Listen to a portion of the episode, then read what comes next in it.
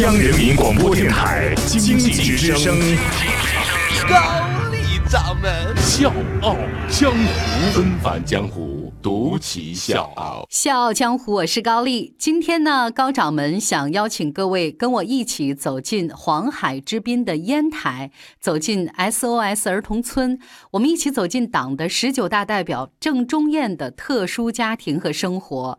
当然，我更想跟各位零距离的一起感受一下不一般的母爱到底有多难，母爱到底有多重，二十三个孩子的妈妈到底有多幸福。早上五点起床做早饭，哄孩子吃饭，送孩子上学，回来呢洗衣服拖地，从早忙到晚，很少有时间坐下来。这样的生活，我们本期故事的主人公五十五岁的郑中燕已经坚持了三十年了。从一九八七年入住烟台 SOS 儿童村以来，郑中燕独自抚养了二十三个孩子，其中十五个男孩，八个女孩。而郑中燕自己呢，也从昔日那个二十五岁的青春少女，变成了华发渐生的奶奶。咱都知道，现如今呢，养一个娃很难，很多妈妈呢，经常是手忙脚乱啊，娇颜顿失。少数年轻妈妈呢，可能还会陷入到焦虑和抑郁的状态。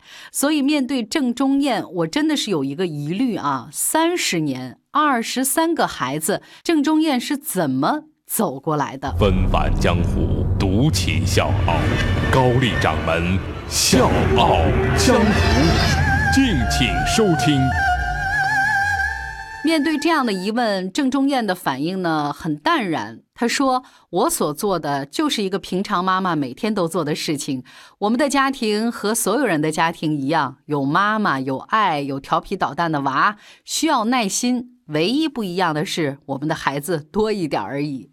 三十年弹指一挥间。”郑中燕呢，到现在还清楚的记得她刚刚接手这份工作时候的激动。她第一批接手的五个孩子，有两个呢是一起送来的。当时呢已经是晚上十一点多了。郑中燕呢把两个孩子安顿睡下来，没想到第二天一早叫他们起床的时候，发现雪白的床单上爬了很多的虱子，屋子里面充斥着一股非常难闻的臭味儿。郑中燕呢，马上就给孩子洗了澡，换上干净清爽的衣服。这两个孩子呢，当时就高兴的又唱又跳，就是激动的不知道该怎么表达。然后呢，他就特别有感慨，他就说：“原来照顾孩子是这么开心的一件事情。打那天起呢，我人生第一次尝到了照顾孩子的成就感。这个呢，也鼓起了我当一个称职的好妈妈的决心和勇气。”齐鲁大地，我们都知道，素来有“山东的汉子，胶东的媳妇儿”这样的俗语，意思就是胶东姑娘贤惠善良、勤劳周到啊。娶这么一个胶东姑娘，你到家就是一家人的幸福。那郑中燕的老家在威海荣成，是典型的胶东女子。和其他的胶东女子不一样的是，郑中燕没有嫁入寻常人家，而是在二十五岁的时候嫁到了这个叫做儿童村的地方。过了门之后，她就再也没有离开过。哎呀，那个时候啊，我的活儿呢，基本上都是晚上干。因为白天呢，这些孩子都在我身边闹，什么都干不了。再加上要去买菜，回来做饭，吃完饭再收拾，这一天一晃就过去了。晚上呢，我就开始洗衣服、打扫、拖地啊，什么都是一些细碎的家务活。早上起来呢，这个家就干干净净的。孩子最多的时候，郑中燕一次要带八个孩子。八个孩子啊，那是最难的时候，有上天的，有入地的，就是爬树的、捉迷藏的，什么样的都有。手忙脚乱的时候也是常事儿，偶尔我也会生气，但是看孩子们闹过一笑啊，什么烦恼也就都忘了。烟台 SOS 儿童村的村长助理王琦说：“郑妈妈教育孩子真的是有一套。”但凡调皮捣蛋、其他人管不了的孩子，我们首先想到的就是郑妈妈。经过她的培养，这个孩子准差不了。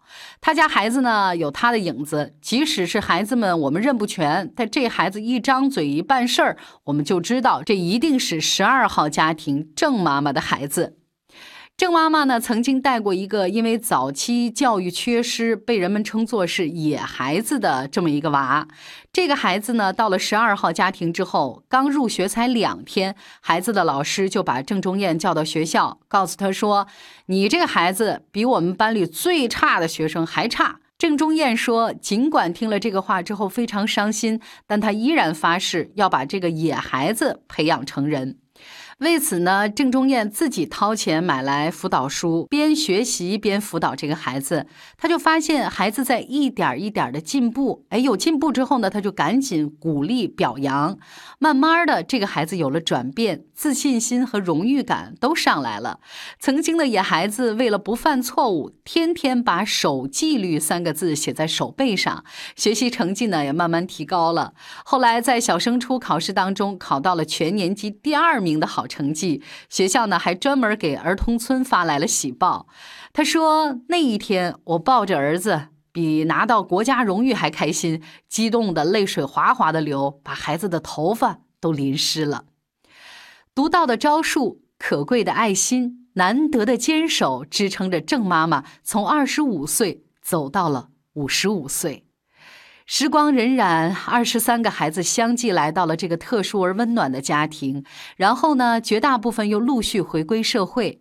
现在呢，郑中燕家里只剩下最小的两个儿子，以及慢慢老去的郑中燕。这些孩子当中，最大的已经三十八岁，最小的也才六岁。